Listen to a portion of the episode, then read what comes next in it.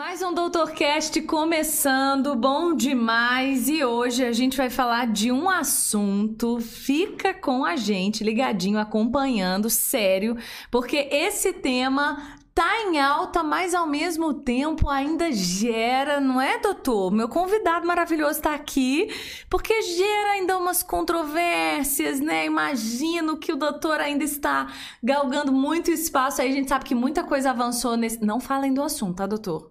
Não, Não fala, tá bom? Não vou dar tanto spoiler ainda, mas é bom demais esse assunto, muito conhecimento de gente que entende, estuda há algum tempo sobre esse tema, muito interessante, com muitas curiosidades, muitos esclarecimentos. Antes, claro, preciso evidenciar, agradecer nossa patrocinadora maravilhosa Unimed Volta Redonda.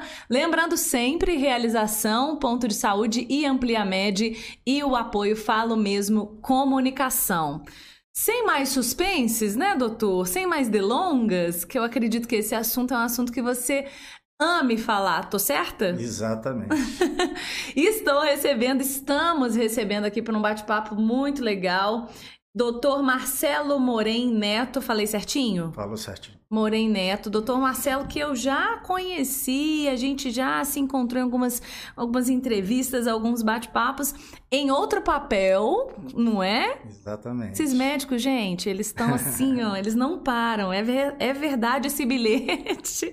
Doutor, muito obrigada pela sua participação Sei que o tempo de vocês é muito precioso, está aqui, né, compartilhando tanto conhecimento, tanta informação, tanta desmistificação sobre esse tema, uhum. que é muito interessante, é, é muito precioso, valioso para a gente. Fala um pouquinho, então, sem a gente acabar, acabar o spoiler aqui, o que que, as, qual é a sua área de atuação, essa área tão curiosa?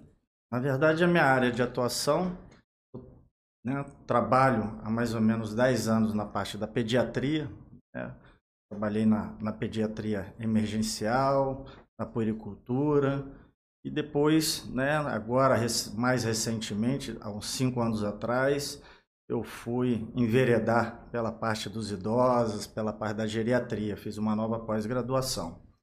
E no caminho né, dessa, dessa experiência médica, tanto com a pediatria como a geriatria, é, a partir ali de 2014, comecei a tentar para uma temática é, muito interessante, né? pouco conhecida aqui no Brasil, mas muito interessante da parte terapêutica, né? que é a questão da cannabis medicinal.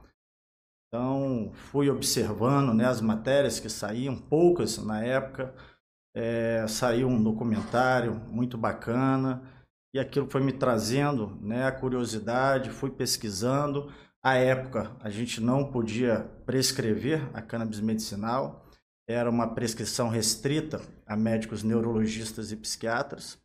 Até que depois desse documentário, né, que teve uma grande visual, é, visia, visibilidade, visibilidade uhum, uma repercussão. Uhum. Uma repercussão muito grande no, nacional, que a Anvisa veio tornar a temática é, nacional da questão da importação dessas medicações, né? É, uma criança, né, em 2014, a mãe de uma criança, a Anne Fischer, é, o nome do documentário é ilegal. Essa mãe é, vai procurar em todas as instâncias né, uma forma de conseguir importar esse medicamento, o CBD, o canabidiol, sem que ela tenha que né, transgredir a justiça, sem que ela passe como traficante, né? sem que ela uhum. tenha que trazer o produto de forma ilegal, escondida. Uhum. E aí decorre-se todo esse processo né, que demora muito, né? A época demorava em torno de dois, três meses para chegar a medicação. Então, se acabasse a medicação, a criança ficava desassistida até chegar de novo. Então, não conseguia ter uma, uma, uma terapia contínua. Então, a Anvisa reavaliou todo esse cenário uhum. e, a uhum. partir de 2015, mudou a RDC é, e começou a, a, a, se permitir a importação dessas medicações. Né? E, a partir dali, o mercado foi ganhando fôlego. E, a partir de 2020, é, com a nova RDC, acredito que foi a 335, mudou a questão da prescrição médica. Né? Todo médico com um CRM ativo poderia prescrever se tivesse né, ambientado com, com a terapia. E a 338, a RDC 338 veio logo em seguida, é, atualizando, falando que a prescrição ela era devida de uso compassivo, né? que, de uso que a gente fala de compaixão. Pessoas que estão né, com algum transtorno degenerativo, um transtorno mental incurável, um câncer, AIDS, e a gente pudesse tratar né, de forma é, compassiva com os outros, com o tratamento alopático, é, que ela já, fa já fazia, né, fazia o uso concomitantemente, para que a gente pudesse trazer um, um alívio para esses pacientes, é, trazer uma qualidade de vida. Então, na verdade, desde 2020 é é autorizado. O médico, que na verdade não é qualquer médico, você até evidenciou o médico que está familiarizado, né? Ele conhece todo o processo dessa medicação, desse uso do, do canabidiol ou da é, é cannabis? É que é, tem gente que fala cannabis, é, né? É cannabis medicinal. Uhum. Na verdade, desde 2015. Né, depois Qualquer desse documentário, médico. não, 2015 ainda tinha essa restrição para neurologista, pediátrico, uhum. adulto e psiquiatra. A partir de 2020, com qualquer... essa nova RDC, qualquer médico com CRM ativo com ambiência poderia estar tá prescrevendo. Eu tenho certeza que você falando desse desse documentário, muita gente já deve lembrar, porque eu me lembro desse documentário de uma mãe na luta pra... não era não era brasileira, né? É era brasileira. brasileira. Na verdade, isso, o primeiro, o primeiro, o primeiro, o primeiro de todos, o documentário que foi da da CNN, né, que chamava uhum. WID, é, era de uma criança lá dos Estados Unidos que a mãe, é, procurando também um tratamento, ela tinha uma síndrome é, é, epilética uhum. relativamente rara, né, que a gente chama de síndrome de Dravet. Ela tinha 300 convulsões é, por semana, né? Então, assim, ela começou a perder a condição de falar, de andar.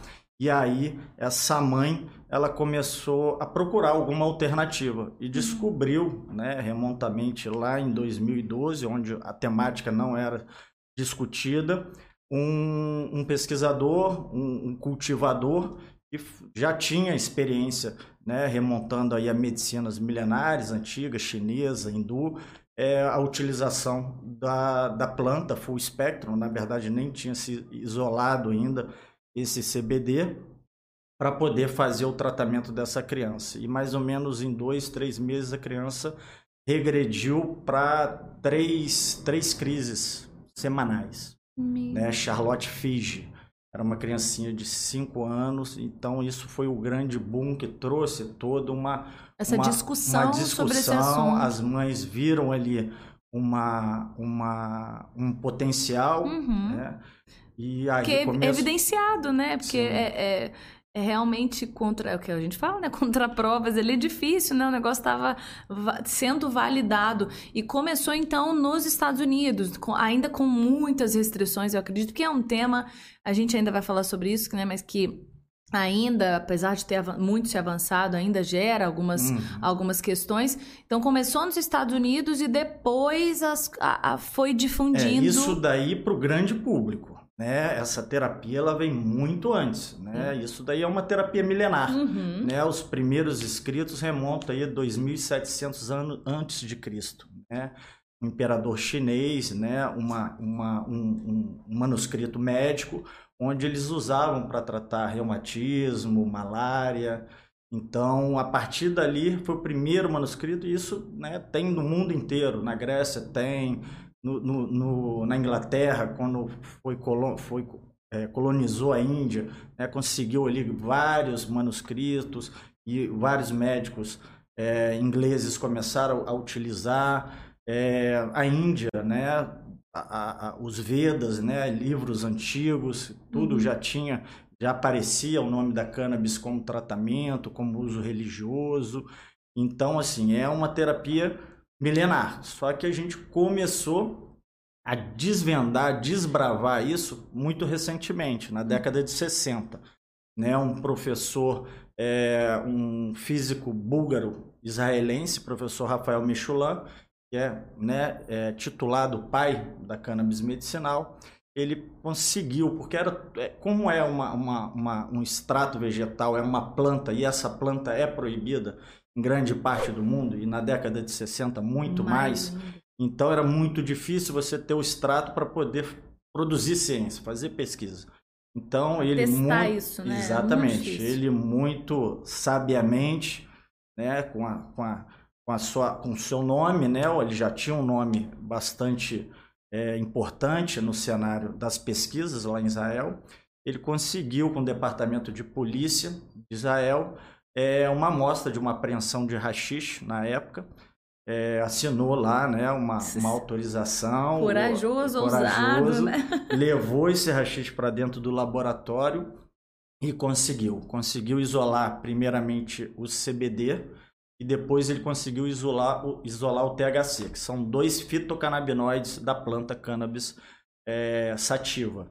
Então esses dois fitocannabinoides eles deram né, início a toda uma pesquisa. A curiosidade dele era assim, é, as pessoas fazem uso adulto da cannabis, né? É, há, muitos anos, né? Então ele queria estudar o porquê que cada um tinha um efeito fazendo uso da, da mesma planta. É, um ria muito, o outro chorava, o outro ficava introspectivo, o outro tinha uma ecolalia, falava muito, o outro tinha uma fome desesperada, o outro tinha uma inapetência. Então, assim, ele queria saber como que um composto de uma planta podia agir de forma tão diferente, diferente né? em várias pessoas. Então, ele conseguiu isolar isso e fez um, experimento dentro da sua própria casa. Ele chamou um grupo de amigos sem avisar nada, pediu para a esposa dele. Gente, eu, é... isso, isso na, a gente está falando em qual? Na década de 60. Olha aí, é... ousadíssimo. Colocou qual ali, é o nome um... Rafael Mechelão. Gente, maravilhoso. É, tá vivo Corajosíssimo. Ainda, é. Então ele fez a esse mulher. Topou. topou fez um, um doce, né? Um, um fez alguma um bolo. E aí serviu para os seus convidados e fez esse experimento e aí começou a fazer, essa análise. a fazer essas análises, né? Então, a princípio, o CBD não era o, o, o, a ideia dele, né? A ideia dele era o THC, que é a substância psicodisléptica. É a substância que pode causar uma alucinação, dependendo da dose, pode causar uma euforia, que pode causar é, diversos né, é, é, sintomas diferentes. Já o CBD não, ele não tinha muita muita noção, muita do, noção do CBD, mas o CBD seria a parte medicinal do negócio, é não, isso? Não. Também. Na verdade, quando a gente fala de medicina, a gente fala de cannabis medicinal, a gente fala do composto da Tudo. planta toda. É, a planta da cannabis ela tem mais de 500 substâncias químicas. Além dos fitocannabinoides, a gente sempre fala de THC e CBD, mas são mais de 120 fitocannabinoides, tem o THCA, THCV, CBN, CBG. E pode ser aproveitado quase tudo na, na, na, parte medicinal Exatamente. Mesmo. Além disso, tem os flavonoides, tem os terpenoides. Então, assim, a gente costuma utilizar muito o óleo full espectro. É, vou falar que em 80%, 90% das vezes a gente usa um óleo full espectro o óleo isolado pontualmente, né? Algumas crianças com transtorno opositor desafiador usam um CBD puro, isolado.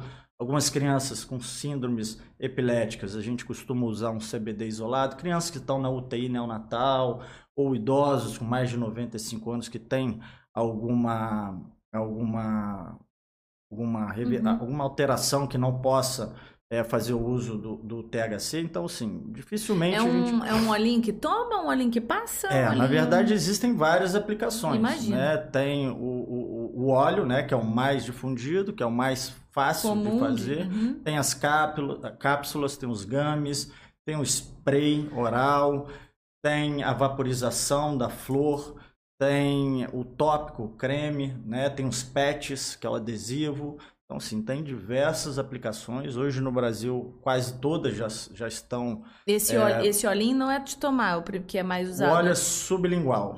Olha só. E aí uhum. depois uhum. você pode ingerir. Então, voltando, para a gente não é, perder... Gente, é um assunto, eu falei é, para você, é um assunto que realmente... Uma coisa vai puxando Mas é outra. porque rende muito, né? Então, começou com esse cara com esse maravilhoso cara, que fez esse teste, inicialmente para a gente entender aí para ele compreender os, os efeitos psicodislépticos do THC e porque cada um tinha uma reação. uma reação diferente. Então aí começou todo esse estudo, só que ele conseguiu fazer, isolar isso, né? Conseguiu é, dividir essas duas substâncias e purificá-las. Então ele começou a fazer experimentos com THC, só que o CBD ficou um pouco de lado. E aí vem o pioneirismo do Brasil dentro da terapia. Né? É, na década de 80, Elisaldo Carlini, que era um, um, um emérito professor de medicina da Unifesp, ele viu, né, ele já tinha essa indicação também, ele queria estudar, ele queria pesquisar uhum. sobre a cannabis, ele já imaginava todo esse potencial terapêutico. Aqui no Brasil era proibido, ele não tinha acesso. Diversas vezes ele solicitou sem, sem, sucesso. sem sucesso. E acabou que o professor é, Rafael encontrou com ele é, num, num, congresso médico internacional desse. Eles alinharam os pensamentos, viram que convergiam dentro de uma, de uma, uma orientação em relação uhum. à, à terapia com os canabinoides. E ele mandou aqui para o Brasil 400 gramas de um CBD isolado para que o, o, o professor Elisaldo Carlini, junto com a sua equipe, né, o Antônio Zuardi, uma equipe é, bastante competente, pudesse fazer esse teste nas crianças uhum. que tinham essa síndrome de Dravet, síndrome de Lennox-Gastaut, que são todos é, síndromes é, epiléticas, né, que trazem convulsões que são muitas vezes refratárias às medicações é, testadas em solo nacional. Então era o caso daquela menina, né, da Anne da, da Charlotte Fige, né? Que ela tinha a síndrome de Dravet. E... e com uma medicação normal, entre aspas, normal, né, gente? A gente né? Mas uma medicação é, como é usada, não, não, não estava adiantando. Não estava adiantando. Assim como em outros pacientes. Exatamente. Então ele testou, né? Ele fez um, um, um, estudo randomizado, duplo cego. Eu imagino uma... que para chegar aqui esse material, desculpa de interromper, doutor, mas deve ter sido um processo, um percurso, né? Porque... Eu acredito que de forma até. Aham, uhum, né? meio ali, né? Isso, exatamente. conseguir... Porque não tinha. Até hoje a gente não tem uma, uma, uma, uma liberdade. Uma, uhum. uma legislação sobre isso. Então, provavelmente, realmente uhum. foi tratado como um medicamento que as pessoas nem conheciam, então uhum, passou. Vamos testar. Exatamente. Então, com muita responsabilidade, claro. já diversos testes anteriores já tinham sido feitos é, em experimentos animais, né, em camundongos. Então, viram realmente a segurança para poder testar nessas crianças. E ele fez num, num, grupo seleto de crianças, né, oito crianças, e tinha um, um grupo controle de sete crianças e acabou que 80% dessas crianças tiveram uma, uma melhora significativa das crises, né? Uma só não, não respondeu ao tratamento e as seis tiveram né, uma, uma, uma despencou o número dessas crises. Então ali foi o, o grande boom Opa, da uhum. cannabis medicinal com a questão do CBD. Então, CBD que é uma, uma, uma particularidade de uma, uma, É um fitocannabinoide entre os 100 da planta da cannabis sativa. Que THC é outro. Na verdade, eles são os fitocannabinoides de maior expressão, uhum. que mais tem na, na planta da cannabis.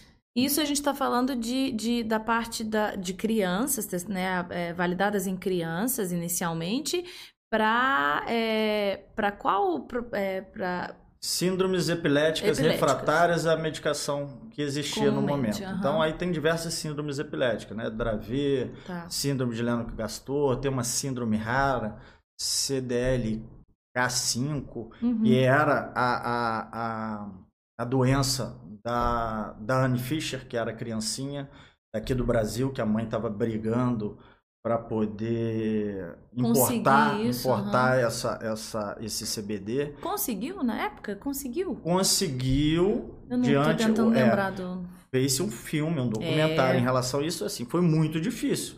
Então, quando saiu isso, foi um choque, porque a mãe realmente sofria muito.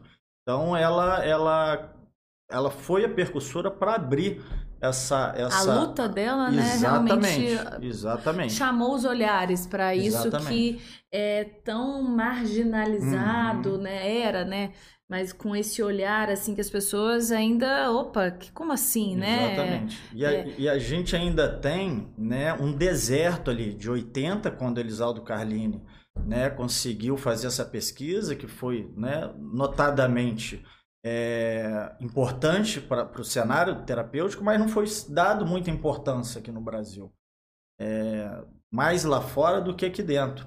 Então, existe um deserto ali da década de 80 até o início da década de 90 é, em relação à terapia. Parece que caiu né, a, a, a, o interesse em relação a isso por conta da dificuldade é, de acessar o extrato, né, por conta da ilegalidade da planta dos, dos, dos dois últimos séculos. Né?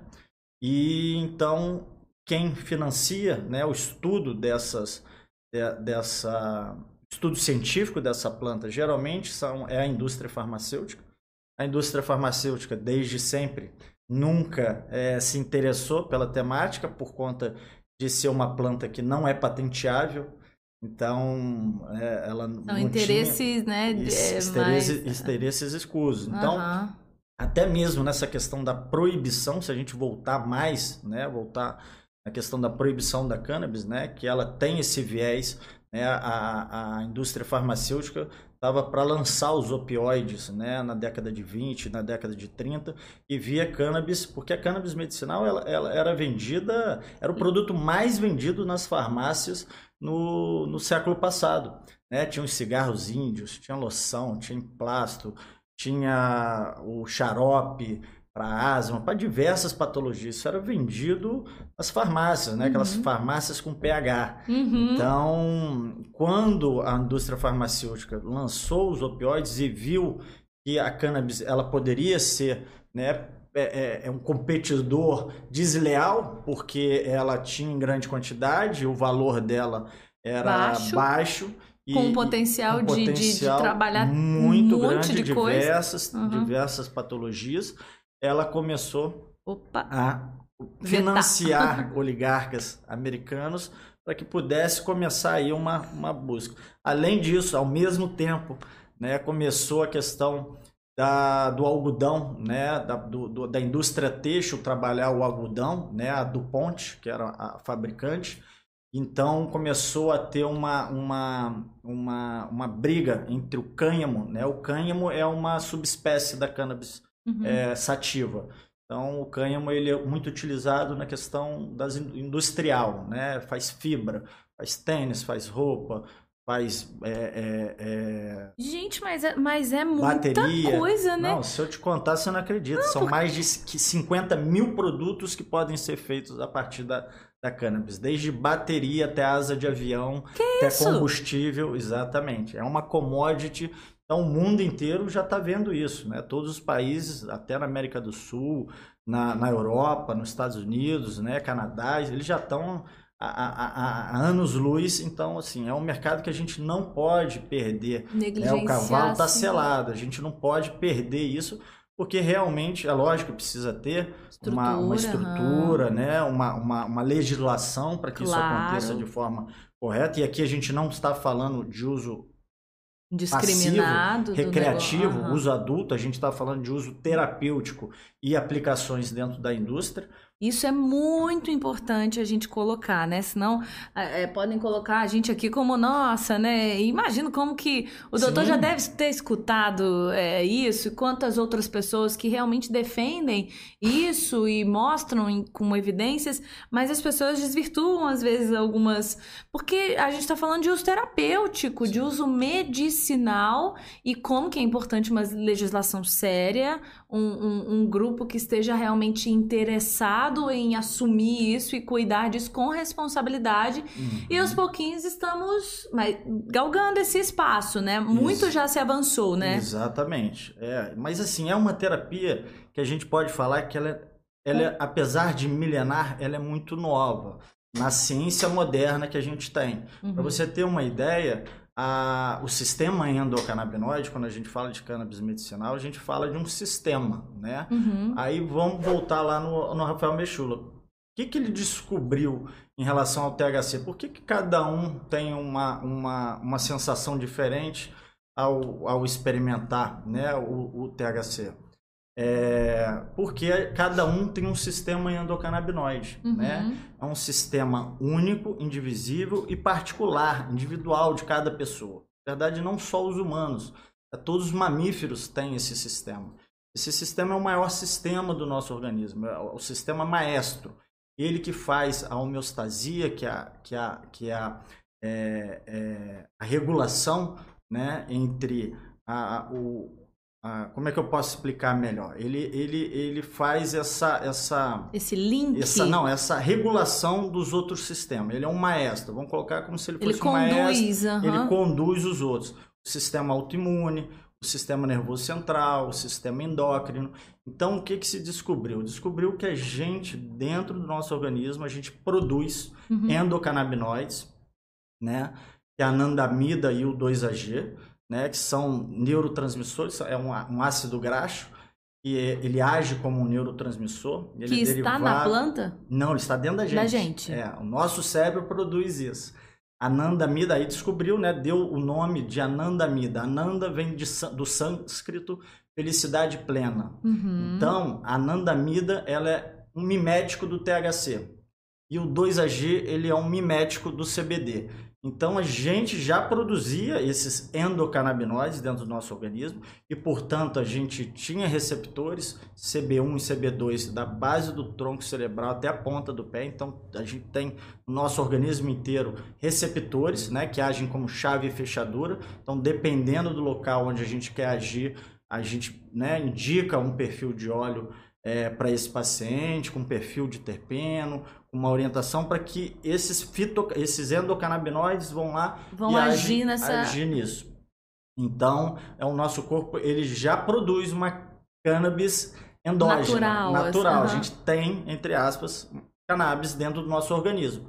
Então, por alguns motivos, alguns fatores intrínsecos, extrínsecos na questão da doença, a doença é um desequilíbrio do, do organismo, então a gente entende que a produção né, dessa anandamida, desse 2AG... Fica comprometida, fica né? comprometida. Uhum. Algumas patologias, inclusive, não produz a contendo.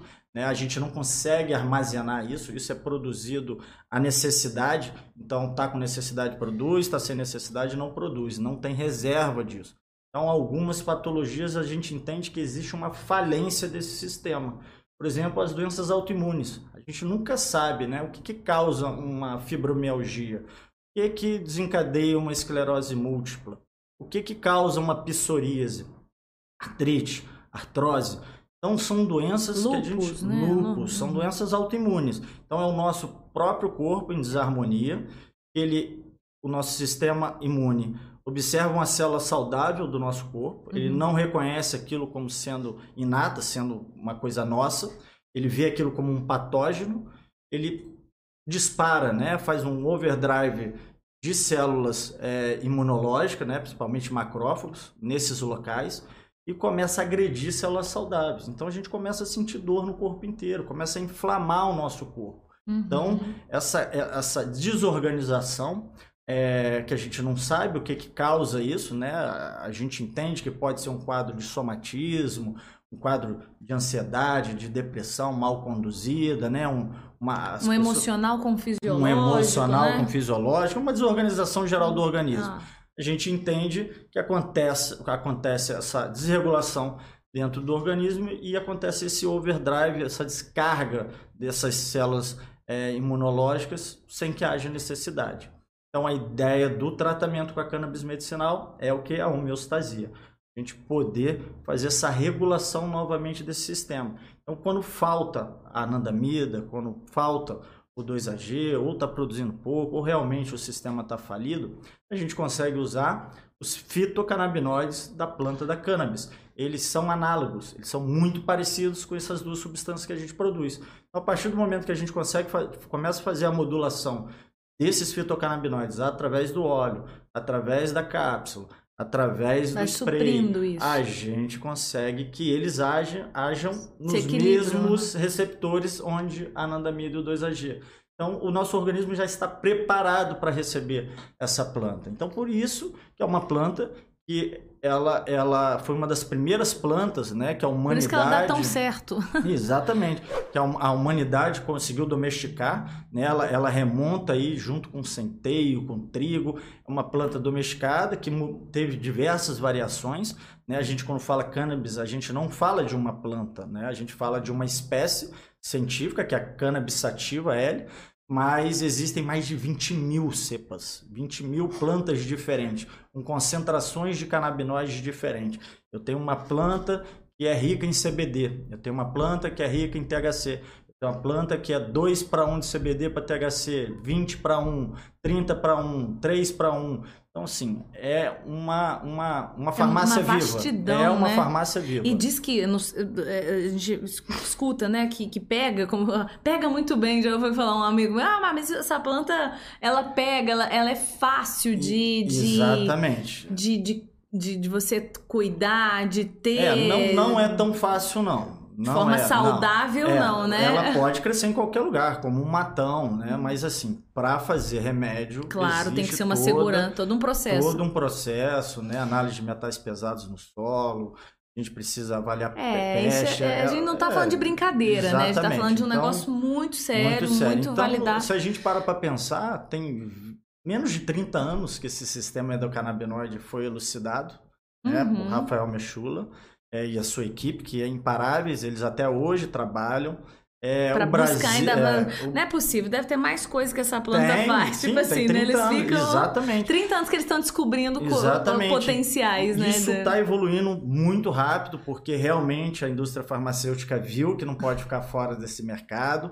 Hoje eles apoiam, então, hoje tem eles interesse, investem. Né? É, aqui no Brasil, a gente, né, esse, esse presidente não investe em saúde, não investe em ciência, né? tirou muita estrutura da questão de investimento em ciência e tecnologia, então acaba que a indústria farmacêutica está suprindo isso, uhum. assumindo isso de uma forma muito bacana. Então estão provendo ciência. Então hoje o, aquele aquele grande parceiro lá do Elisaldo Carlini, falecido, é, hoje o, o Antônio Zuardi ainda vivo, ele é a equipe dele é a que mais provém ciência em relação ao CBD no mundo. Eles são os, o, a equipe que mais faz artigos científicos em relação ao CBD no mundo. Então, o é Brasil é pioneiro, o Brasil está assim muito, muito, muito avançado na terapia. É, e, e, as terapias têm suas particularidades, né? Aqui no Brasil a gente ainda não tem uma legislação, mas a Anvisa, né, desde esse fato lá da, da do, do, documentário ilegal, ela vem mantendo né, essa, essa autorização em relação à importação. Uhum. Hoje a gente tem na farmácia, se você chegar em qualquer farmácia aqui na cidade. É mesmo? Você acha facilmente? Facilmente. É... Autorizado, ou seja, então é Exatamente. É, precisa de prescri prescrição precisa médica. Precisa de uma prescrição, né? Uma, uma receita B, que é aquele talonetezinho azul, uhum. para o canabidiol, tá? Que não seria necessário. Não vejo o canabidiol com nenhum tipo de, de efeito adverso. Pra você ter uma ideia, isso nos Estados Unidos é um suplemento alimentar. Isso vende no supermercado, isso vende na conveniência. Talvez seja um cuidado ainda é um nesse cuidado, início, né? Tá até o negócio está realmente... Exatamente é, porque a gente mexe com uma cultura de, de, um, de um povo Exatamente. que ainda tem umas, umas restrições, né? Quando você fala da, daqueles reguladores é, que às vezes estão em déficit, né? Estão desregulados, os regu... poxa, vamos falar sério, né? os, desregu... os reguladores regulados aí bagunça tudo, né? Os receptores. Os receptores, né? eles ficam ali. Mas quando você fala disso, que eles estão é, com uma certa dificuldade de ação no que lhes convém. É, existe exame que mostra isso? A gente consegue avaliar através de um teste genético. Um uhum. teste muito novo, tá? É um teste. É tudo muito novo, tudo né? Muito novo. É. é um teste genético onde a gente consegue ver o perfil do paciente, uhum. ver se ele tem essa baixa produção desses endocannabinoides, ver se ele tem propensão alguma doença neurodegenerativa, Alzheimer, se ele tem alguma propensão à questão da depressão. A gente consegue ver o metabolismo dele, se é um metabolismo lento, se é acelerado. É uma terapia tão individual que você, a, na sua idade, com a sua compleição física, a sua irmã gêmea, do mesma idade, com a mesma compleição física, gêmeas univitelinas, é, com a mesma patologia, ansiedade generalizada. Terapia é diferente. Então depende desse metabolismo, se o seu metabolismo é lento, acelerado, se você faz exercício, ela não faz, se a sua alimentação é regrada, ela come né, alimentos inflamatórios. Então, assim, depende muito, uhum. é muito individualizado. Claro que não é um negócio assim, é completamente isolado, tem todo um, uma análise, uma anamnese, né, como vocês isso, falam. Isso, exatamente. Um protocolo Antes... muito, muito específico e seguro, né? Exatamente. Antes da gente receber esse paciente, é, não é assim, ah, eu quero marcar uma consulta, doutor, que dia que você tem? Não é assim. A gente, na clínica, né, a gente tem uma equipe é, multidisciplinar, né, além do, do médico, na minha pessoa, a gente tem uma equipe jurídica que faz toda a questão é, da avaliação, uhum. né, da prescrição, da Muita avaliação. seriedade. Né? Exatamente. Né? A gente tem uma, uma, uma, uma nutricionista que vê essa parte da alimentação. A gente tem uma fisioterapeuta que trabalha com florais, que também né, ajuda muito nessa, nesse carrear desses fitocannabinoides. Pode ser um trabalho em conjunto, o floral. Conjunto.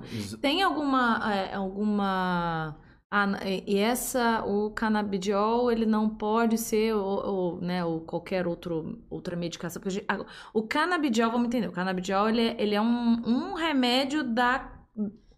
Ele... Colocar entre aspas, um remédio, né? Ele, ele é, é, um, composto. Um composto da, da, cannabis. da cannabis, que podem ter, ter outros, né? Mas existem é, ou alguma alguma terapia, algum outro remédio que não pode é, estar em conjunto? Sim, eu imagino que também tem todo esse protocolo, né? Exatamente, né? eu vou falar disso daqui a pouquinho. Deixa eu só terminar essa questão do paciente quando ele chega para a gente. Né? Então, a gente tem uma triagem, a gente tem um formulário do paciente.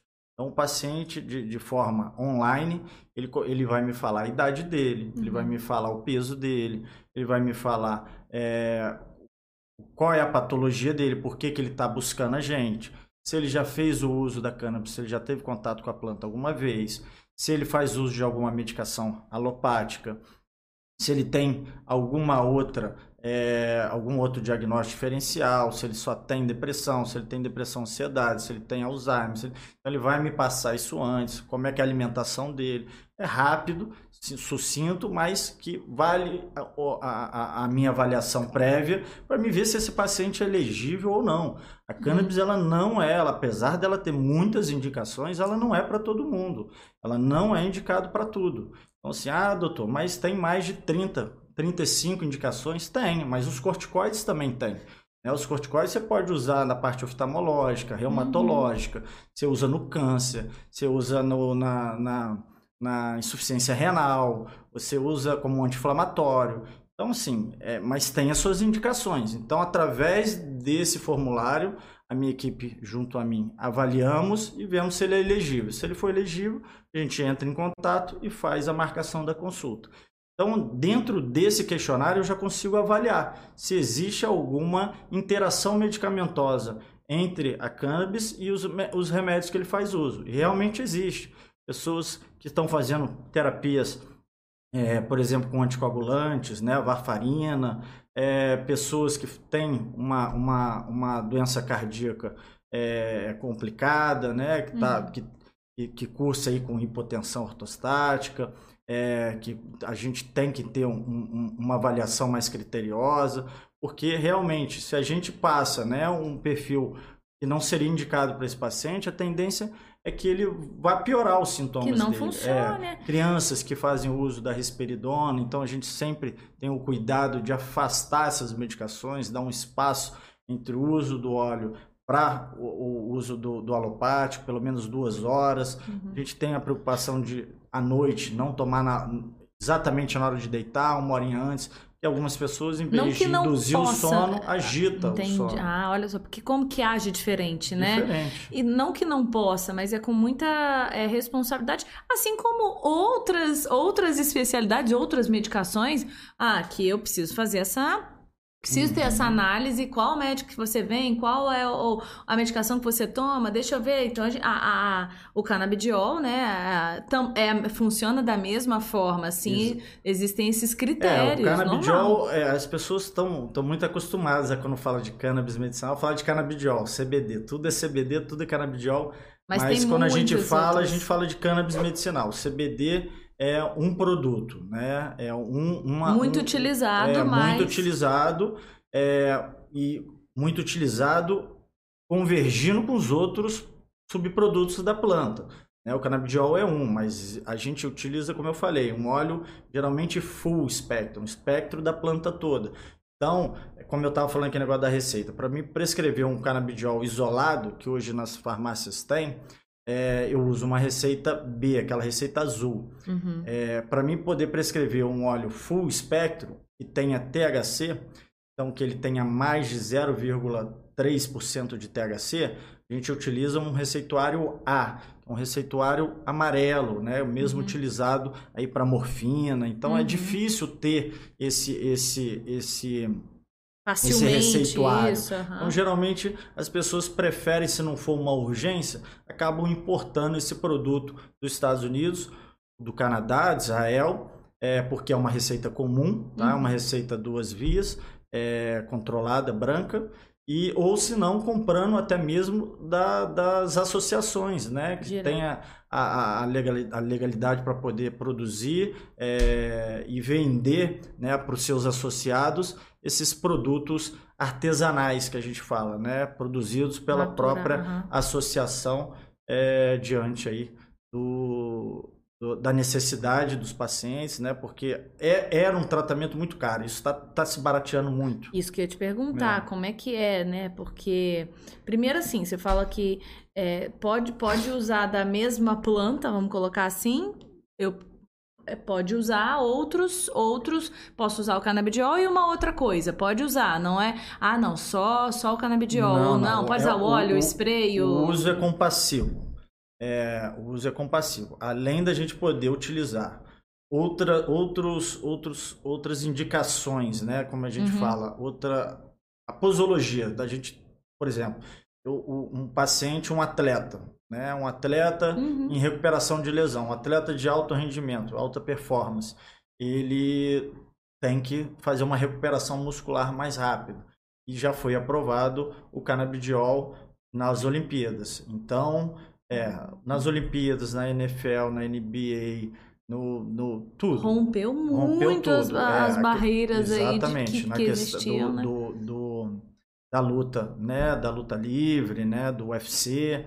Então, o que, que a gente costuma usar? Costuma usar um óleo é, ou uma cápsula ou um gummy de CBD para esse paciente e o uso tópico. Entendi. Tá? Uma pomada, um creme. Uma pomada, um creme, um patch. Então. O PET é, é, ah, é o adesivo. O adesivo. Né? Uhum. Então, assim, além de a gente poder usar isso, a gente lembrando que é um tratamento compassivo. Então a gente não precisa parar. Né? Dependendo de, se tiver uhum. alguma interação medicamentosa, a gente avalia e retira antes ou diminui, vai fazendo hum. um desmame progressivo, Intercola, responsável. Né? Mas, no geral, a terapia com a cannabis medicinal é uma terapia que vem para trazer qualidade de vida. Tá? Então, a nossa, a nossa meta é essa, trazer uma qualidade de vida. Se, por acaso, eu vou tirar um remédio ou não, é outra coisa. Então, uhum. no caminho da nossa terapia, se eu observar diante das, das propriedades terapêuticas, por exemplo, do CBD, um anti-inflamatório importante, é um ansiolítico, é um indutor do sono, é um, um, um, um relaxante muscular, um controlador do apetite. O THC é um, um, um relaxante importante é uma substância enteógena que faz ligações. Se, se a gente, no caminhar dessa terapia, observar que o paciente está fazendo uso do, do, do, CBD do THC e não está com ansiedade, para que, que ele vai estar tá tomando um ansiolítico? Se ele estava com depressão, está tá sentindo melhor, por que, que ele ainda está com um antidepressivo? Uhum. Se ele tinha insônia e está dormindo melhor, por que, que ele está usando o hipnótico? Então, na evolução, a gente observando isso, a gente pode retirar ou não. É, a e a mesma coisa o oposto. Às vezes acontece, ah, não, não tá funcionando, vamos Exa... tentar de uma outra forma. Exatamente. Um... É, né, eu como eu falei, é uma terapia que, que as pessoas respondem de forma diferente. Então, eu tenho pacientes idosos que estão muito bem, mudaram a vida, né? Pacientes com Alzheimer, com Parkinson, pacientes é, em tratamento de doenças é, como câncer, como AIDS, então que mudou né, o curso da doença, mas eu tenho pacientes também que não se adaptaram, uhum. né, tiveram efeitos adversos em relação ao tratamento, né, a interação medicamentosa com os outros remédios, ficou mais tonto. Então, assim, a, a, a, avaliação ela tem que ser contínua. É por isso que, assim, é, os médicos eles gostam de tudo muito como é que eu posso falar? Né? Regradinho, consistência. Hum. Né? Então, os médicos, eles gostam de consistência. É, tanta miligrama, vamos dividir em três tomadas, duas vezes, é, três vezes ao dia. Então, você vai tomar 50 miligramas três vezes ao dia. Vai certinho. Ah, vamos aumentar. A cannabis não é assim. A cannabis é um tratamento que a gente, a gente fala que a gente tem que começar devagar, manter-se devagar então é necessário esse acompanhamento do médico durante a, a não só na, o pré-consulta, na consulta e o pós-consulta, porque eu entro, a gente sempre entra com uma dose basal, uma dose onde a gente vai observar qual vai ser o uhum. efeito desse desse medicamento no, no nesse paciente. Uhum. Então a partir dali respondeu legal, vamos aumentar um pouquinho. Então é aquele start slowly, é, start é, slow, né? Você, você mantenha-se, é, inicia devagar e mantenha-se devagar até que a uhum. gente consiga alcançar a dose terapêutica. A dose terapêutica é a menor dose que o paciente venha se beneficiar. Então não tem receita de bolo. Tem um paciente que ele vai ele vai responder bem com cinco gotinhas de 12 em 12 horas, maravilhosamente bem. Outro... Como eu tenho um que vai usar 1 ml, que seriam 25 gotas de 12 em 12 horas, vai responder da mesma forma. Uhum. Então, assim... É a particularidade é, mesmo, né? Então, os médicos não, não gostam muito disso. Até porque, né, diante das suas das suas é, especialidades, né? Uhum. Já tem muitos pacientes, já então, assim, o médico se dedicar à, à, à terapia endocannabinoide, ele realmente tem que ter tempo. Porque não adianta prescrever. Prescrever é fácil, né? Ele tem ali a receita, ele entra ali, as farmacêuticas mandam representantes, dão até bloquinho já pronto para poder receitar. Uhum. Mas e aí? E o, e o, e o, e o acompanhamento e desse o paciente? Disso, né? e, e o número para deixar se, se der um, um BO, se não, se não, não, não tiver é. legal, para adequar. Então. Responsabilidade é, médica, né? É. Então, assim, eu não, eu não vejo a, a cannabis medicinal, eu acredito que realmente é uma revolução científica. É, não acredito que acredito que em, em, cinco anos a geriatria não vai perpassar mais sem o uso dos canabinoides. É, a gente tem visto muita evolução em relação à segurança da medicação.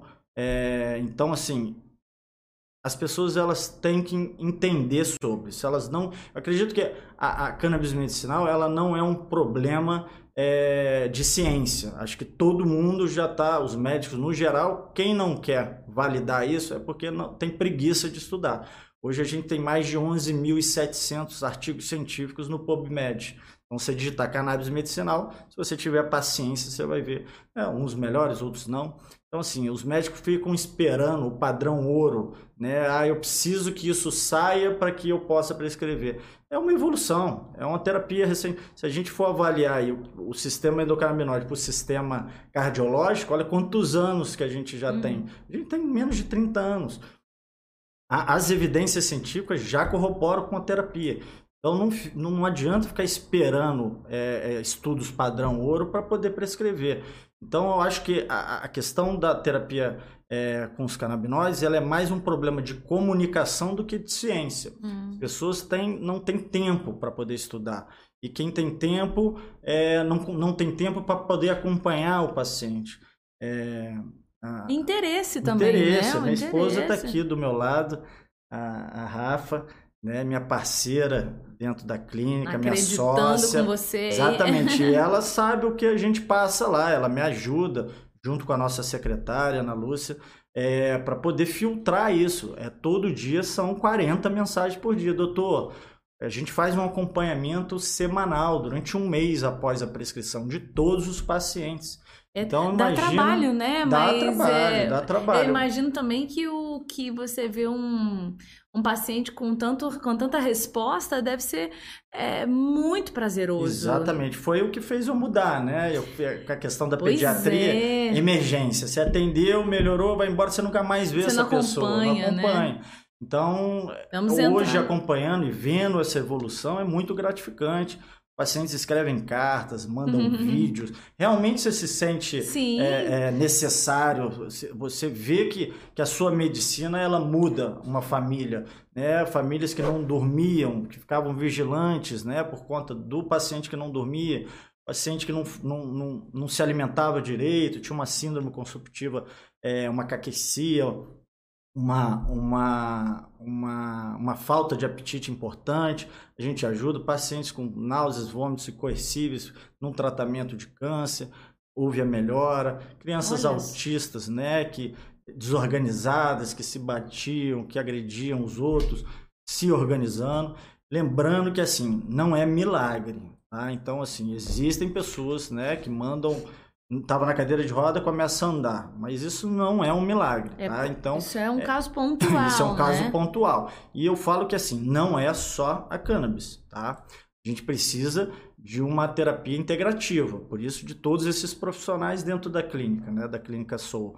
É, a gente precisa que o paciente. Existe uma frase muito bacana de Hipócrates, né, o pai da medicina moderna, que ele fala: se você quiser, né, curar alguém, primeiro você tem que perguntar se ele está disposto a largar tudo que o fez adoecer. É. Então, se tem alguma coisa desorganizada, a gente começar a organizar. Então, não é a cannabis que vai chegar e organizar tudo. Fazer um milagre. Não vai. A gente tem que começar com a alimentação. A gente é o que a gente come. Então, não sei por que né, estamos tomando leite de vaca ainda. Né? As proteínas da leite da vaca são extremamente inflamatórias. Caseína, a questão da lactose, é, o glúten, os açúcares refinados. É, então, assim, a gente, os condimentados, corantes, tudo isso a gente tenta tirar, né, Uhum. fazer com que esse paciente entenda, o Limpar cuidador, esse organismo para prepará-lo, né? Exatamente. Pra- Além disso, atividade física, né? Não adianta o paciente, é lógico que tem pacientes que estão acamados, restritos ao leito, uma particularidade, mas todos os outros têm que fazer uma fisioterapia, tem que fazer uma terapia cognitiva, tem que ter um- uma, uma, uma, uma fisioterapia, tem que ter né, uma terapia para auxiliar o, a- o paciente com Alzheimer, perda importante de memória. Essa memória não vai voltar. Esse É um paciente perdeu. em conjunto, né? Exatamente, doutor? tem que reensinar. Realmente, colocar atividade para esse paciente, preencher o dia dele, aham. porque as- todas essas doenças neurodegenerativas, essas doenças senis, é, elas cursam com ansiedade e depressão. O paciente começa a observar que ele está ficando, está adoecendo, né? Por exemplo, Alzheimer, ele percebe, ele tem uma hora de lucidez que ele conversa, lembra de tudo e do nada ele esquece coisa básica, como é que entra dentro do carro, como é que come. Então ele percebe isso, ele esquece o nome de um filho, confunde o filho com a secretária. Então isso começa a trazer uma dor insuportável para esse paciente. Então é, é, a ideia é realmente a gente fazer uma valorização em relação à saúde, é, consubstanciando a questão da, da, da, da mente, do corpo e da alma Uhum. né? A gente trazer a, a, a terapia convencional com as práticas de terapias de medicinas complementares. Então, ali a gente consegue ver o, o paciente como um ser humano, né? Uhum. Com toda a sua individualidade, as suas particularidades. É a questão do, do biopsicossocial. Não É adianta. um combo, né? É um combo, é um combo. Não é dá um pra desvincular. Doutor, agora me fala. Vamos só lembrar aqui o pessoal que está acompanhando a gente de seguir nosso canal, né? Tenho que relembrar, por favor, faça-me favor, puxando a orelha de vocês, hein? Vocês que consomem o nosso conteúdo, sigam o nosso canal, acompanhem. Aquela setinha maravilhosa que você pode enviar este conteúdo para quem quer conhecer mais sobre essa terapia é, que de milhares de anos, que muito antiga e que está cada vez se reinventando mais. Estamos falando aqui sobre esse assunto com tanto conhecimento, com tanta informação encaminha, tá? Faça este favor para você, para a gente. Siga o Dr. Cast, lembrando nossa patrocinadora oficial Unimed Volta Redonda. Realização, é, apoio, falo mesmo, comunicação, realização Amplia Med ponto de saúde. E é para você o Dr. Cast, você que está sempre aí acompanhando. Hoje estamos recebendo o Dr. Marcelo Moren Neto, falei certinho, e que é especialista, que na verdade é, é pediatra, geriatra, ele vai de uma ponta a outra e com uma, uma ainda com um foco na medicina é, te, terapêutica com a canabidiol, é isso? É, na verdade, a medicina endocannabinoide. Né? Endocannabinoide, eu falar isso, certo o negócio, é. gente. Que a gente está aprendendo muito. Quando ele me falou assim, Aline, mais de 50 mil produtos podem ser feitos dessa planta, disso que que foi por tantos anos é, primeiro valorizada, depois marginalizada, e agora estamos puxando ela de volta aí para um papel dela tão importante. E o custo disso? Porque você está falando aí a quantidade de coisas que podem ser feitas. Como que é? Caro? Ah, não, é muito caro. Ah, é, tem muito exame para fazer, para diagnosticar, o custo dessa medicação. Como que, que hoje a gente pode ver, enxergar isso? É, isso até alguns anos atrás, era realmente uma medicação cara. É porque é uma uhum. medicação importada.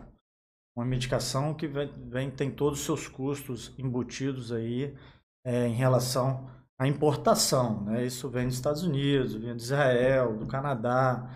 Então, era realmente uma medicação cara que poucas pessoas, né, uma, uma pequena casta da sociedade tinha condição de levar esse tratamento a termo uhum. ou judicializava o tratamento, né? entrava com processo, né? o, o médico avaliava a necessidade real desse tratamento, os benefícios, né? a, a, a, atestava que a interrupção desse tratamento não poderia acontecer, que poderia causar sérios prejuízos ao paciente. Então, o Estado, o município, a, a, a federação arcava, ou o próprio plano de saúde arcavam uhum. com esse tratamento. Só que diante da evolução da temática, né, é, esse pioneirismo do Brasil, é, a democratização do tratamento é, advindo das associações. Né? Lembrando que associações são uma, uma união de pacientes né, aqui no Brasil é, que buscam a mesma causa. Então, assim, existem diversas associações aqui no Brasil. É, vamos Você citar faz, algum. faz parte Faço de... parte. É, na verdade, a gente, eu, eu, eu sou vice-presidente do, do coletivo Cannabis Medicinal Volta Redonda, que é o Volta Cannabis. É uma associação aqui da cidade. Com é, médicos. Com médicos, é, com advogados, com terapeutas. Então, assim, a gente não produz o óleo da cannabis, a gente não tem é, legalidade para isso ainda. Então, a gente está em, em, vias de, de evolução em relação a isso.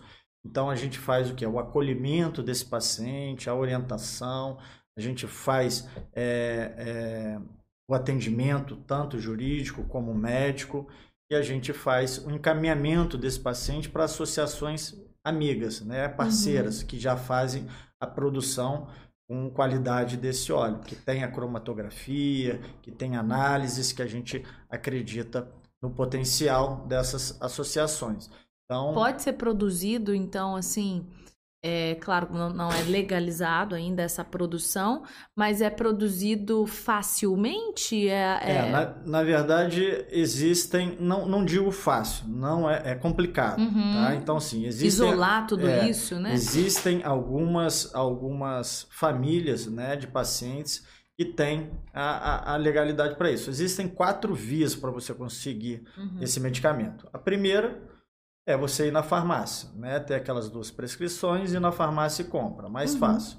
A outra é você poder é, importar ele. Então, você faz uma adequação na Anvisa, solicita essa importação, esse, essa, essa autorização hoje é muito rápida, sai minutos depois, uhum. e você importa esse óleo.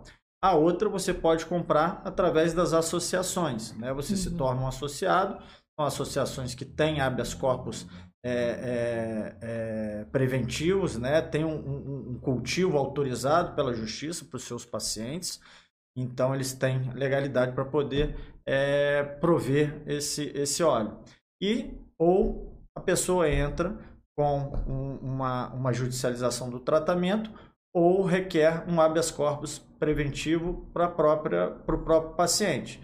Então, esse paciente ele tem que ter um curso, né, um curso de cultivo, ele tem que ter um curso de extração, ele tem que ter uma semente de um banco de seeds, né, uma, uma, uma semente própria para a patologia dele, uma semente né, que venha a gerar né, a concentração de canabinoides, uma planta com a concentração de canabinoides indicada para ele. E não é fácil, né? Você tem que ter uma luz ideal, você tem que ter uma temperatura ideal, você tem que ter o pH da água, você tem que ter um solo rico uhum. em diversos nutrientes. É muita praga, gasta muita luz, mas se você botar a longo prazo, o valor ainda se justifica, o valor ainda é legal para esse paciente que cultiva e tem é, sapiência para isso. Uhum. Só que, no geral, as pessoas têm dificuldade disso, ou não tem espaço dentro de casa, ou não tem tempo. É, é um filho, você tem que ficar ali é, olhando, ver se deu formiga, se deu aranha, se deu então, né, se você vai viajar, você não pode deixar aquilo sem água, aí tem que chamar alguém, aí você não. É, uma, é, um, é, é, é complicadíssimo. Então, mas tem algumas pessoas que fazem, que são jardineiros, são, existe um grupo, as mães jardineiras, né, que a Sociedade Brasileira de Estudos da Cannabis é, auxilia para que essas mães né, tenham o remédio para os seus filhos, para democratizar o tratamento. Apesar de estar o preço disso cada vez mais se barateando, devido à concorrência do mercado, é, hoje existem quase 320 produtos que você pode importar. Existem quase 18, 19 produtos na farmácia que você pode pegar. E existem hoje mais de 20 associações estão podendo fornecer essas, essa, essa, esse óleo. Mas não é simplesmente comprar sem uma prescrição médica. Não se compra né? sem prescrição médica. Porque você, ah, eu acho que eu preciso de. Não, não isso não existe. Então, na né? verdade, existem algumas, algumas, alguns sites piratas, né? Algumas pessoas é mal com, intencionadas. mal intencionadas que fazem a venda desse óleo pela internet. Indiscriminado. E esse óleo você não sabe o que tem ali dentro. Gente, então, isso é então, muito sério. É, então muito... é muito sério. Então você vai dar um óleo para uma pessoa, para um paciente, né?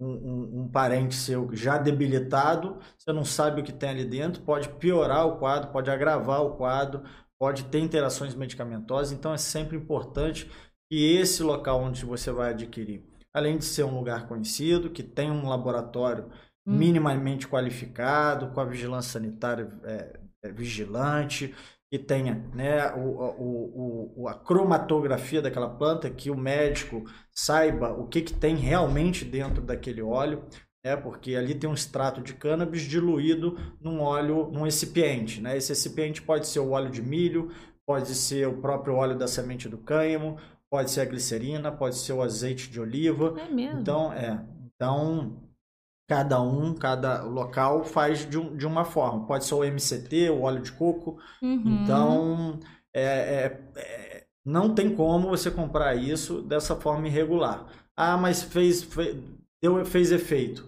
Ah, que bom que fez efeito, mas poderia ser deletério, poderia Ou fez efeito prejudicar. agora e daqui a pouco pode Exatamente, ser um risco, tem né? que ter um acompanhamento.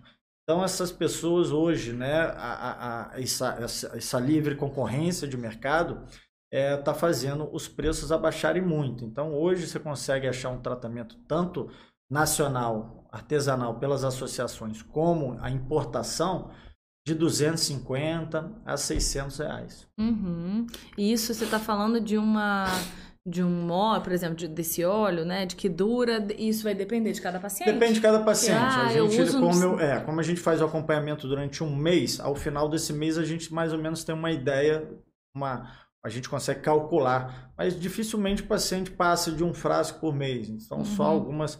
É, é, porque a gente consegue aumentar a concentração e diminuir a dose. Uhum. Entendeu? Ele está com uma concentração tal, 30 ml. A gente consegue dobrar para um frasco de 100 ml, que tem o dobro da concentração dos canabinoides. Então, a gente diminui a dose pela metade e dura mais. Então, Depende de cada perfil, mas assim, é, é um tratamento que dura bastante. Um frasco dura, costuma durar bem. Dura um mês você, e meio, dois meses. É, você, você, doutor, é pediatra há, há mais de 10 anos, né? É, Hum, mas é, há, nove 10 anos, anos. quase eu sou 10 anos. pós-graduado em pediatria. né? Aham. Fiz uma pós-graduação. É clínico e, e Isso, isso. E fiz a pós-graduação em geriatria. geriatria. E aí você atende esses pacientes, é, com- inicialmente com a medicina, entre aspas, tradicional, vou colocar dessa forma. é, mas como que foi essa virada, assim, primeiro de tudo, né? Como que foi é, a- essa escolha da pediatria, depois a escolha da geriatria, é, ou a escolha da medicina, você pode compartilhar, né, um pouquinho desse, desse histórico, por que o escolhi, escolheu ser médico, porque você é daqui da região? Sou daqui de Volta Redonda. Olha aqui, de, de volta redonda. Então, como que foram essas escolhas da medicina, pediatria, geriatria e depois pra gente entrar nessa escolha assim inusitada, entre aspas, né, de com áreas tão diferentes e a gente olha assim e hoje eu na- no meu bate-papo aqui consigo até achar complementares. Sim, sim. É, é- é- a vida no- nos encaminhou No para poder né, juntar isso. Mas eu é, sou formado na Universidade do Grande Rio, Uhum. em Duque de Caxias. É, Sempre Essa- quis ser médico? sempre quis ser médico, não. Na verdade, eu venho de uma família de médicos. Que quiseram que você ser É, na médico. verdade, foi, foi uma, uma, uma, uma, uma intuição induzida.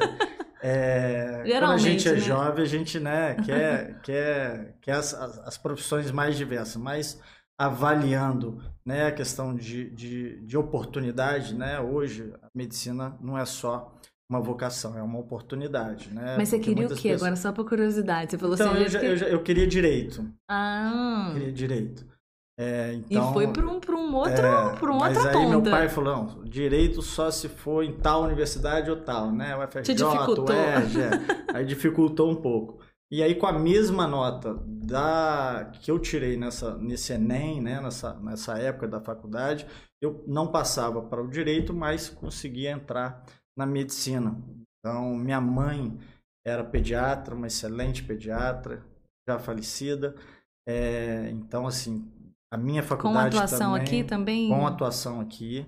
Então, doutora Célia Morem Neto, uma pediatra de excelente qualidade, muito querida por todos. Então, deixou um legado muito bacana. Então, as pessoas sempre me encontravam e falavam: ah, você tem um sorriso da sua mãe, você tem a- o trato dela. Então, assim, acho que você vai dar certo com a pediatria. Eu sempre gostei muito de criança. E aí, acab- e a minha faculdade, ela tinha as especializações, né? é, no internato tinha sempre o adulto e o pediatra. Gastro, adulto, pediatra. Pneumologia, adulto, pediatra. Coisa difícil nas faculdades. Então acabou me, puxando. me orientando para a questão da, da, da pediatria. Então trabalhei muitos anos na questão da, da emergência pediátrica em diversas cidades do interior, Três Rios, Angra, Paraty, Volta Redonda, Barra Mansa. É, trabalhei com poricultura um tempo e depois eu fui né, encaminhando para a questão das doenças, dos transtornos neurológicos na pediatria. E a questão da geriatria, é, por essa questão de trabalhar muito em questão de emergência, né? quando a gente é novo, a gente tem saúde, tem fôlego, tem vontade, quer ganhar dinheiro. Então eu trabalhava muito e acabou que aquilo foi me estafando e, e eu queria uma, uma tranquilidade, eu queria realmente um consultório e não via, né, na época até hoje não vejo, né, a pediatria é uma uma, uma especialidade pouco pouco, é, como é que eu posso falar? Ela é, é uma especialidade Valorizada. pouco valorizada, né? Então, assim, existem grandes pediatras, né?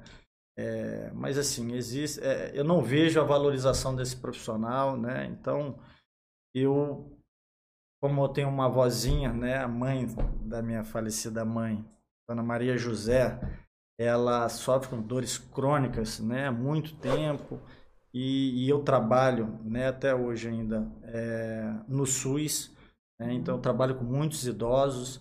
Eu falei, vou fazer uma especialidade para poder trazer um atendimento é, melhor para esses pacientes, né? Entender melhor dessa, dessa fase da vida.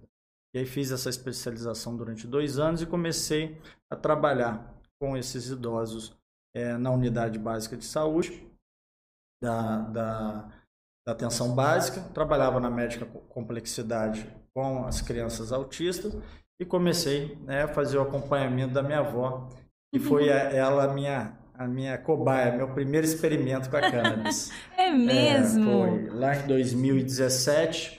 Né, eu já vim acompanhando o cenário, como eu expliquei, né? Em uhum. 2012, aquele documentário, em 2014, o outro documentário é, da Anne Fischer. É, depois veio todo um, um, debate em relação a isso, mas eu não podia prescrever por conta da minha especialidade.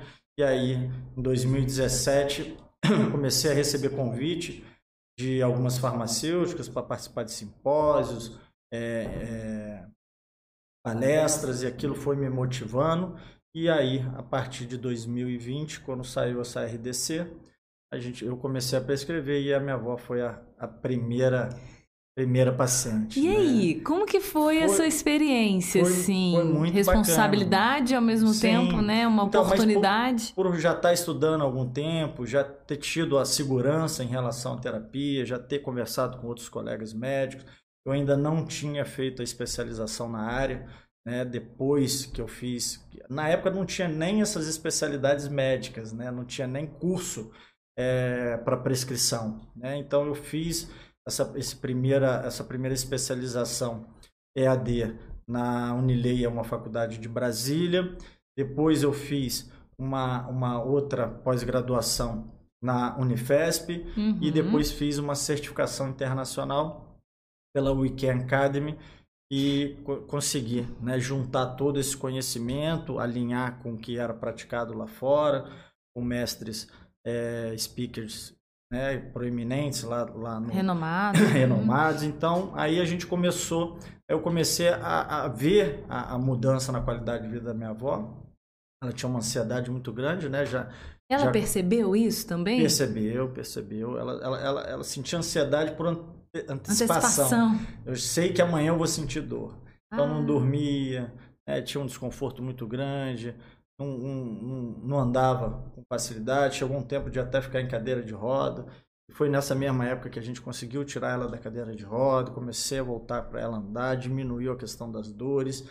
E diante desse benefício, falei, vou começar. E aí comecei com um ou outro paciente, um parente, um amigo, e eu fui vendo o retorno disso, né? Pô, doutor, maravilhoso, pelo amor de Deus, vou, é vou indicar para você vou indicar para minha avó, vou indicar para minha tia. Isso foi crescendo, foi crescendo. Isso em pacientes adultos, mais velhos, de, de, de qualquer... De 0 a 95 não anos. Tem contraindicação. Não tem, tem contraindicação. De, assim, claro, não, de idade, Sim. né? Não, Mas... não, não, não, não. Tem crianças recém-nascidos na UTI que fazem, podem fazer o uso. Como que é isso? É uma autorização desse, desse pai, dessa... Sim. Aham, é, muito... A, é, com muito é, conhecimento, é né? Imagino, né? De, de, A gente utiliza, nesses casos, a, a substância isolada, o uhum. canabidiol, que é muito seguro. Não tem, o CBD dificilmente tem contraindicação. É... E esse conhecimento traz essa segurança, né? Traz essa segurança. A gente da pessoa conversa. desmistificar, exatamente, de conhecer. A gente conversa com, com, com pediatras renomados, né? Que fazem a utilização disso em serviços de hospitais federais ou até fora do Brasil, né, no Canadá. Então a gente busca né, a, a, atualização para ver como é que a gente pode trabalhar essa criança. É, né, como é um primeiro paciente, né, a gente entra é, é, com bastante critério, mas... Em quais casos esse bebê, assim, às vezes recém-nascido, ele pode ter esse uso? Nessa questão da, das convulsões, né? Da, da, principalmente. Da, principalmente, né? Já tenta, né? É, todas as medicações, é um, é um, é um, um, um recém-nato, está otimizado ali dentro de todos os anticonvulsivantes, não melhora o quadro, a família fica angustiada, o intensivista está angustiado, e aí a gente né, é, orienta a família ou o médico avalia e vê uma uhum. tentativa da gente fazer o uso do, do canabinoide, né? A gente entra bem devagarzinho, vai avaliando. E né? no idoso? No, no, nesse paciente pode ser em qualquer na dor que você falou, né? Na artrite, na artrose, na fibromialgia ou, ou no adulto. Tem muitas possibilidades sim, de, sim. de, é, de atuação. Se a gente for falar aqui, vamos lá, vamos tentar. ou os principais, vamos... o que, que hoje realmente é, você então, repara? Assim, Hoje, o que a gente tem recebido muito na clínica? Questão da, do Alzheimer, uhum. Parkinson, demências uhum. gerais, né? demência senil, demência por corpos de Levi, demência vascular, É, a gente tem recebido muito ansiedade, que é o mal do século. Né? Uhum. muita gente ansiosa, é, depressão, Uhum. insônia, bipolaridade, esclerose múltipla, transtorno do espectro autista. É, a gente tem recebido muito doenças é, autoimunes, fibromialgia, a gente tem recebido psoríase, a gente tem recebido doenças é, inflamatórias intestinais, gastrite nervosa, síndrome do intestino irritável, é, doença de Crohn, É, retocolite mu- é ulcerativa. muita, muita. É muita coisa. Agora, como que é esse. esse- Enxaqueca refratária, muita gente que tem aquela enxaqueca que já tomou De todo tipo de tudo. remédio, já tratou tudo. Então a gente consegue fazer o, o- E como que é assim, esse, por exemplo, imagina ali num, num hospital ou até mesmo uma, um, um contato que você precisa com outro, com outro médico de outra especialidade. Como que foi, como que é você lidar com a classe médica é, no sentido de apoio ou de, de olhar meio torto, ou hoje avançou, hoje as pessoas, né, tanto na região quanto de forma no âmbito nacional, se você pode falar um pouquinho é, desse retorno do, do- do- do- da sua galera. Exatamente. Então, é, hoje cada vez mais, né? É um, é um tema que está em voga, né? É um, ho- hoje, invariavelmente, aí está aparecendo na televisão, no rádio, no Fantástico, tá- aparece né, uma matéria do Supremo Tribunal eh, Federal.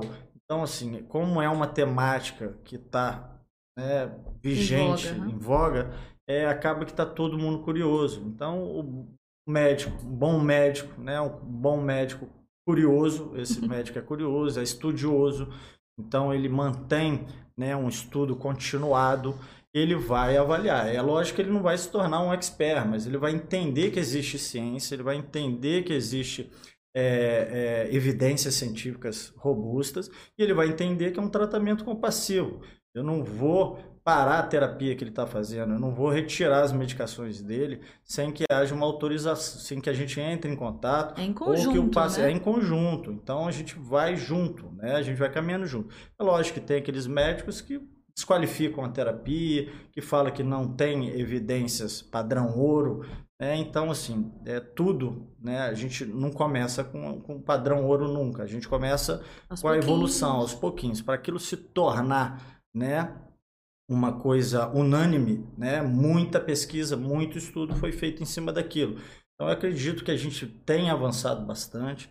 Eu acredito que a própria melhora do paciente já é Uhum, uma. já uma- valida, né? Já valida a terapia, porque a ideia é trazer qualidade de vida. Então, se está trazendo qualidade de vida, Resolvido. médico que vai né, interferir nisso. Então, existem os, as- os médicos que querem conhecer, nos procuram até, diversos amigos médicos.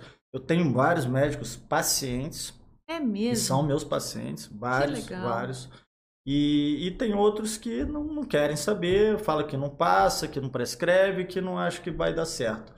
Então, é sempre a... a, a, a- Ainda é controverso, mas É. aos pouquinhos vai avançando, é, né? O eu não- Eu não, conhecimento vejo vai. mais como controverso, não. Não, as, não, não as vejo mais como... estão. É uma revolução científica, é, é- tem já evidência científica, Uhum. robusta.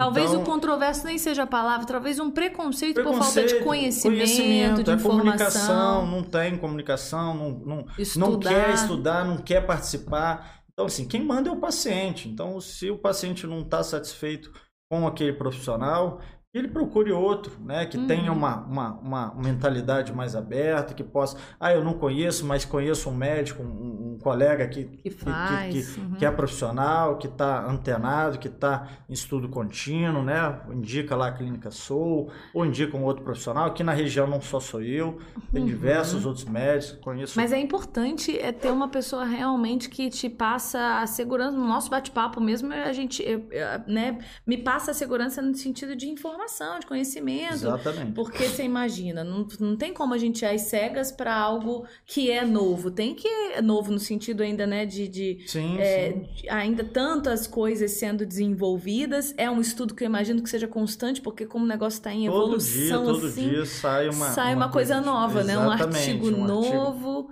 É, e, e, assim, me conta. Eu, a gente sempre gosta de fazer essa pergunta para tantas especialidades. Existe aquele caso, tanto no idoso quanto na criança, ou no paciente adulto, é, é, que te marcou, que realmente, dentro agora dessa novidade diária, que você está se aprofundando tanto, aquilo realmente foi é, transformador muito. Tem a, a, a, casa da sua avózinha maravilhosa, Sim. que é algo muito pessoal. É, mas o que, que você poderia compartilhar para a gente, assim? É, então, é, eu, como eu falei com você, hoje a grande dificuldade da terapia com a cannabis medicinal realmente é a comunicação. Hum. Né? A gente passa né, por um período de obscurantismo aí de quase 200 anos, né, onde a, o extrato vegetal, a planta né, da maconha, foi tão discriminada. Né? E a maconha, essa palavra que foi demoniada, né, nada mais é do que um anagrama de cânhamo. Então, hoje a gente fala de cannabis medicinal porque a gente está falando de ciência. Então, a gente está falando do, do, nome científico da planta. Esse negócio ah. de maconha, né? Realmente, desculpa te interromper, mas é porque, ah, fulano tá usando maconha. É. Fulano tá tratando com maconha. Fulano... Exatamente. E aí já o negócio já toma uma outra uma, uma, proporção. Muito, muito. Diferente. Muito, muito diferente. diferente né? Então, se chega um paciente idoso lá na clínica e, e. Ah, você vai fazer o tratamento com um extrato de maconha. Ah, não vou. Não vou. Tem toda uma repressão, toda uma questão é, é, cultural, é, cultural, moral, né? Então leva muito para essa questão do moralismo, né? Coisa que, que não, não, não é do nosso tempo, é uma coisa mais antiga, né? Hoje é uma temática super confortável para a gente estar tá aqui debatendo, para o Congresso estar tá debatendo, mas realmente as pessoas têm um preconceito muito grande com a palavra maconha. Uhum. Mas o próprio Elisaldo Carlini, né, a sua época, quando começou a fazer esses estudos, na década de 80, 90, ele usava a, a, a palavra maconha medicinal. Porque você não tinha como conversar com um paciente há 10 anos atrás falando de, falando de cannabis. Mas o que, é cannabis? Que que é você tinha que falar que era a planta da maconha, tinha um extrato. Hoje já não. Hoje você já consegue dialogar com esse paciente com a cannabis. E esse paciente veio de uma situação dessa, controversa. Né? Um, um pai de um, de um paciente autista me procurou, paciente extremamente desorganizado, pulando, batendo a cabeça. A criança? A criança, uhum. né? Ele desesperado, a criança não dormia, virava noites. E ele, muito, muito humilde, chegou, doutor, é, eu preciso é, que o senhor avalie meu filho, é, tem muitas dúvidas em relação ao tratamento. Não, vamos lá, vamos marcar a consulta. Né? Eu fiz a, a avaliação prévia ali do questionário dele, elegível, marcamos. É, e aí o pai chegou lá e falou, doutor, expliquei tudo para ele, ele se sentiu, se sentiu confortável, se, é, viu, né, observou é, que teve a terapia segurança. teve segurança, que a terapia podia ser bacana para o filho dele, só que ele era evangélico, uhum. família muito evangélica. Ele falou, doutor, mas eu não consigo chegar com esse remédio lá em casa. Aí eu falei, cara, você pode tirar, né? Tira o, o, o lacre, o, lacre, o, o, rótulo, rótulo, e fala que é uma homeopatia. Né? Fala para sua sogra, para sua esposa. E assim ele o fez. Nossa, que benção. Doutor do céu, tá todo mundo aqui em casa feliz, com remedinho homeopático. é, meu filho melhorou demais. Que benção, doutor, que benção. É, realmente eu queria ter a oportunidade de abrir o jogo com a minha esposa, com a minha, com a minha, com a minha sogra. É, a gente precisa debater, discutir mais isso. E realmente, né, é, é, é, é a falta de informação. É, hoje, a, a, a, a igreja evangélica bate muito na questão da guerra às drogas. Né? Uhum. Fala que a maconha é porta de entrada para outras drogas.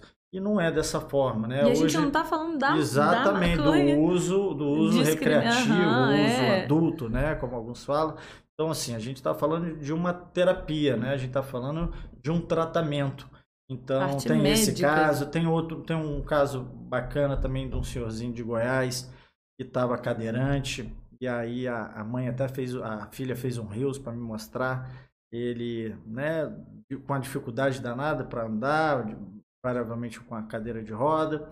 E aí depois ela manda um vídeo dele já com uma bengalinha caminhando e mais para frente ele sozinho com a mangueira, regando, a, a, jogando um dominó com o neto, um Alzheimer já avançado. Então, assim, são essas coisas, uma carta de um paciente me agradecendo, falando da mudança da vida, falando que, que ele se emocionou muito. Ele já tinha quase 10 anos que o, que o pai dele não atendia o telefone. E aí ele ligou para a mãe, né, ou para a irmã, ele morava em outra cidade, e o pai dele atendeu o celular. Aí ele começou a chorar, o pai dele, oi, filho. E assim, são essas coisas. E a gente chora junto, né, chora doutor? Junto, chora junto. É... Foi, ele falou que foi a, coisa, é uma da, da, a maior felicidade da vida dele dos últimos 10 anos era ouvir a voz do pai dele atendendo o celular, esperto. Então, assim, é, são essas coisas que no, nos fazem Prosseguir. continuar, prosseguir, estudar mais, né, se manter informado, tentar é, fazer uma educação continuada, chamar outros médicos, né, tentar prover essa, esse conhecimento a, a, outros médicos. Né? A gente vê uma dificuldade ainda em relação a, a, ao estudo, em relação à prescrição. Uma resistência. Uma, ainda, uma, né? Não uma resistência, uma falta ainda de, de, conhecimento. de conhecimento. Então, de repente, a gente criar uma, uma, uma, uma, uma, uma palestra para os médicos, né? convidar eles para participar, mostrando né, os estudos científicos, as evidências, para que a gente possa né, cada vez mais é, aumentar esse número de prescritores, democratizar o tratamento. A gente ainda, é, dentro do cenário médico, ainda somos muito poucos prescritores, volta aí de 30 mil prescritores no Brasil inteiro. Então, assim, é muito pouco. E há, cinco, seis anos atrás era até menos, eram 2 mil prescritores. Então, olha como é que está tudo exponencial, né? Uhum. Hoje as medicações que eram uma, duas, já são 17 na farmácia, 18. As importações que eram 3, 4, já são 320. Os Meu médicos Deus. que eram né, mil e pouco, agora já são 30 mil. Então, é, é isso está acontecendo. A gente é fala é aos pouquinhos e nem aos, tão aos pouquinhos, não, né? Não, tá muito é, rápido. O negócio tá, tá, tá, tá rápido. bem rápido. Tá bem é, rápido. Esse é um dos papéis aqui também da gente, né, do Dr. Cast, porque eu acho que o conhecimento, ele ele faz isso, ele tem esse, esse poder, né? Informação de. Tô aqui como papel de telespectadora também, de quem tá ouvindo, é, uhum. desmistificando, é, tirando tantos preconceitos, uhum. porque o uhum. conhecimento ele, ele rompe com Exatamente. tudo isso. Então, é, o papel de fazer chegar mesmo a todo mundo essas informações é, validadas, evidenciadas é, por gente tão séria, que faz uma medicina com tanta responsabilidade, com tanto critério, e aí a gente ressignifica isso, né, gente? Acho que é muito, muito importante. Doutor, eu sei que é um assunto assim que a gente ficaria aqui, ó, muito Exatamente. tempo, porque tem é, tanta coisa para se falar sobre esse tema. Eu queria muito. É, falamos um pouquinho rapidamente sobre a história do, do, do Dr. Marcelo. Agora, eu sempre pergunto, né? O Marcelo pelo Marcelo, sem o doutor na frente, né? O que, que você gosta de fazer? Eu sei que você é um apaixonado por estudar. Ele veio aqui, ó. Quem tá ouvindo apenas, mas quem tá vendo sabe que ele tá com uma planilha aqui, gente, porque é, são é muita muitas coisa, né? informações, é. então não pode esquecer nada. É, exatamente. Até pela questão, né, dessa esses números, questão de Anvisa, RDC... Sim, senão depois te puxa datas, a orelha lá. É, então, a gente tem que ter uma colinha aqui para lembrar. É responsabilidade. Já... Isso, é. isso tá certo, né? Isso mostra realmente toda a dedicação e empenho. Mas o que, que você gosta de fazer é, como que é a, a, a, gente sempre gosta de falar esse ladinho pessoal, sabe? Uhum. É, como que é o Marcelo pelo Marcelo, que, qual que é o seu hobby? Conta pra gente um pouquinho. Ele já falou da Rafa, que tá aqui nos bastidores, digníssima, linda, maravilhosa. Vocês não estão conseguindo ver, mas eu estou. E que é o braço direito, esquerdo, tudo Exatamente. ali. Conta um pouquinho dessa família linda que eu sei que você tem, dos seus hobbies, das suas alegrias aí, entre aspas, fora consultório, que é difícil arrancar esse povo do consultório, é, gente. A gente tem trabalhado muito. Imagina. Mas tudo isso, né, toda essa esse trabalho, essa correria, vem para a gente poder né, crescer como família, é trazer uma qualidade de vida para minha família. E hoje a minha família, né, eu, Rafa e Valtinho, né, meu enteado.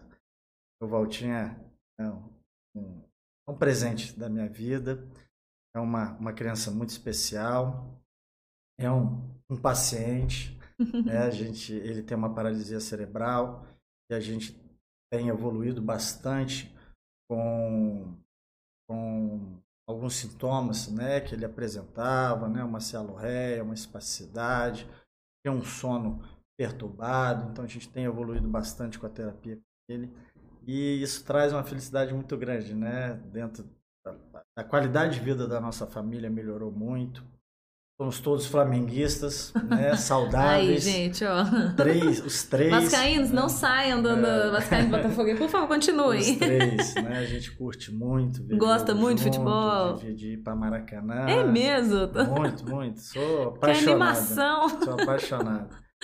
E a gente gosta muito de viajar, né? De estar em, em família. É... E é isso, né? Tenho, tenho essa, essa paixão pela minha família, né? um, carinho enorme, uma gratidão imensa. Né? As coisas melhoraram muito né? depois que eu assumi esse, esse amor incontestável. Então, a gente cresce né? como ser humano, como homem, e, e me tornei pai, né? O, o, segundo pai, e ali a gente começa a entender o que é a paternidade, começa entender o ter um carinho diferente, né, pelos filhos dos outros, né? Quando você só é filho, você não tem essa essa dimensão do que que é a, a, a melhoria, né, na qualidade de vida uhum. do paciente. Hoje eu vejo isso dentro de casa. É, isso nos faz cada vez mais buscar né, a melhoria dele. Mais forte, mais unidos, exatamente, né? Exatamente, exatamente. Declaração para Rafa e Valtinho, música aí, por favor. Acho justíssimo, né? Porque aqui nos bastidores ele falou que. Nos bastidores não, né? Ele falou que realmente ela tá junto ali. É, tá. É minha, minha, minha meu braço direito na pega, clínica, pega junto. sócia, exatamente. E você tem uma equipe também muito querida, né? Muito, muito querido. que acompanha aí todo Muito e querido. entende toda a correria desse doutor, né? Imagino. Exatamente. É, acompanhando toda essa evolução nos estudos, porque você tem que fazer esse, esse, trabalho também chegar primeiramente à sua equipe, né? Imagina os desafios, é, a gente tem né? que estar alinhado, É. né? A gente tem que é, é, conversar, né? A Rafa faz essa ponte importante, né? Agora a gente vai começar em uma sessão de lives dentro do, do Instagram da clínica para que a gente possa né, democratizar ainda mais. Levar essa- conhecimento. Exatamente. Doutor, sei que a gente poderia falar de mais outros pontos aí, mas olha, acompanhe o doutor nas redes sociais, porque lá eu sei que muito desse assunto é, da clínica também, enfim, está sendo abordado, mas aqui fala sério, né, doutor Cash? A gente está aqui batendo há duas horas nesse assunto que, que deu É. para acho que deu para esclarecer Ah, deu, deu. bastante, Tem né? muita coisa, né? Mas a, a, a gente consegue é, elucidar isso através da, da rede social. Das É, consultas. Exatamente. Se tiver alguma dúvida, quiser marcar uma consulta, é só entrar em contato com Uhum. o, o Instagram da clínica, lá na bio tem a marcação, ou mandar uma mensagem para o WhatsApp da clínica, que a gente está preparado lá para acolher. Vocês viram que ele ama falar desse assunto, que ele realmente entende. É, é, é um episódio muito especial para a gente poder elucidar tantas informações valiosas aí. A gente vai aprendendo, crescendo. Eu, eu sempre falo que eu tô com pós em medicina, né? E, e- e em temas que eu acho que nem muitos médicos estão sabendo, hein? Olha, hoje eu tive esta Exatamente. eu e vocês que estão aí, que estão acompanhando, tivemos essa aula. Muito obrigada pela companhia de todo mundo que ficou com a gente até o final. Mais uma vez, nossos agradecimentos à Unimed, Volta Redonda, nossa patrocinadora oficial, realização, é, Amplia Med e Ponto de Saúde, apoio Falo Mesmo Comunicação, você já sabe.